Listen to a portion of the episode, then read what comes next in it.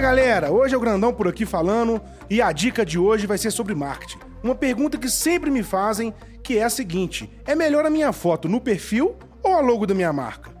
Então vamos a ela.